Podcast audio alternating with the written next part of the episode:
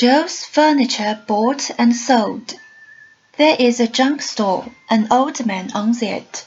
We bought a used refrigerator for him once, and Carlos sold a box of magazines for a dollar. The store is small with just a dirty window for light. He doesn't turn the lights on unless you've got money to buy things with.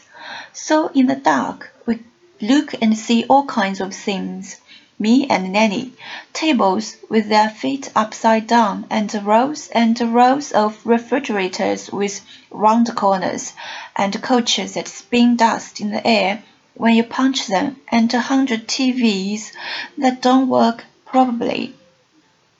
Everything is on top of everything, so the whole store has skinny aisles to walk through. You can get lost easy.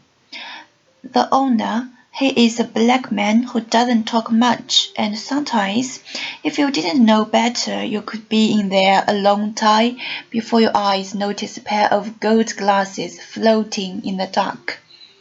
Nenny, who thinks she's smart and talks to any old man, asks lots of questions.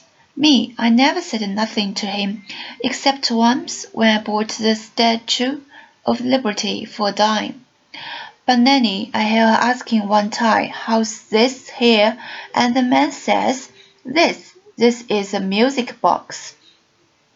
And I turn around, quick thinking he means a pretty box of flowers painted on it, with a ballerina inside. Only there's nothing like that where this old man is pointing, just a wood box that's old and got a big brass record in it with holes. Then he starts it up and all sorts of things start happening. It's like all of a sudden he let go a million moths all over the dusty furniture and swan neck shadows and in our bones. It's like drops of water, or like marimbas, only with a funny little plucked sound to it like if you were running your fingers across the teeth of a metal comb.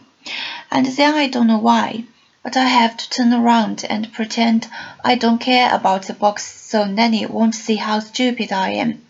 But Nenny, who is stupider, already is asking how much, and I can see her fingers going for the quarters in her pants pocket. This, the old man says, shutting the lid. This ain't for sale.